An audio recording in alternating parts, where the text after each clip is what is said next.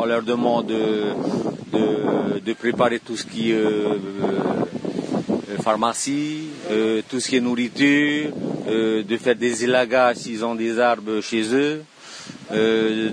enfin ça c'est la phase préparatoire. Hein. de préparer également tout ce qui est consolidation des, des cordages ou autres. Donc s'il faut amarrer le, l'habitation, ben ils vont amarrer. Pendant, il faut donc récupérer les enfants. Hein. ils ont 48 heures à récupérer les enfants s'ils sont dans les centres ou autres. Euh, ensuite, euh, il y a également de, vérifier donc tout ce qui est lampe, tout ce qui est lampe de secours et autres. Nourriture bien sûr aussi, eau potable. 12 heures avant le passage du cyclone, tout ce qui est cordage, tout ça, il faut qu'ils s'assurent que c'est bien, c'est bien tendu.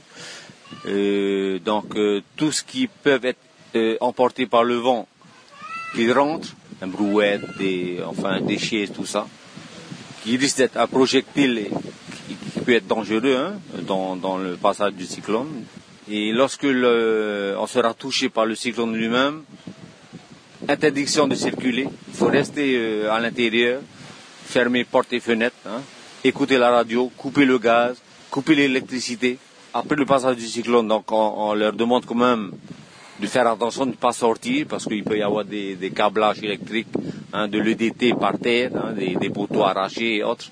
Euh, il peut y aussi avoir des inondations. Donc ça, on leur, on leur prévient quand même qu'il faut être vigilant et tout en restant euh, à l'écoute des informations.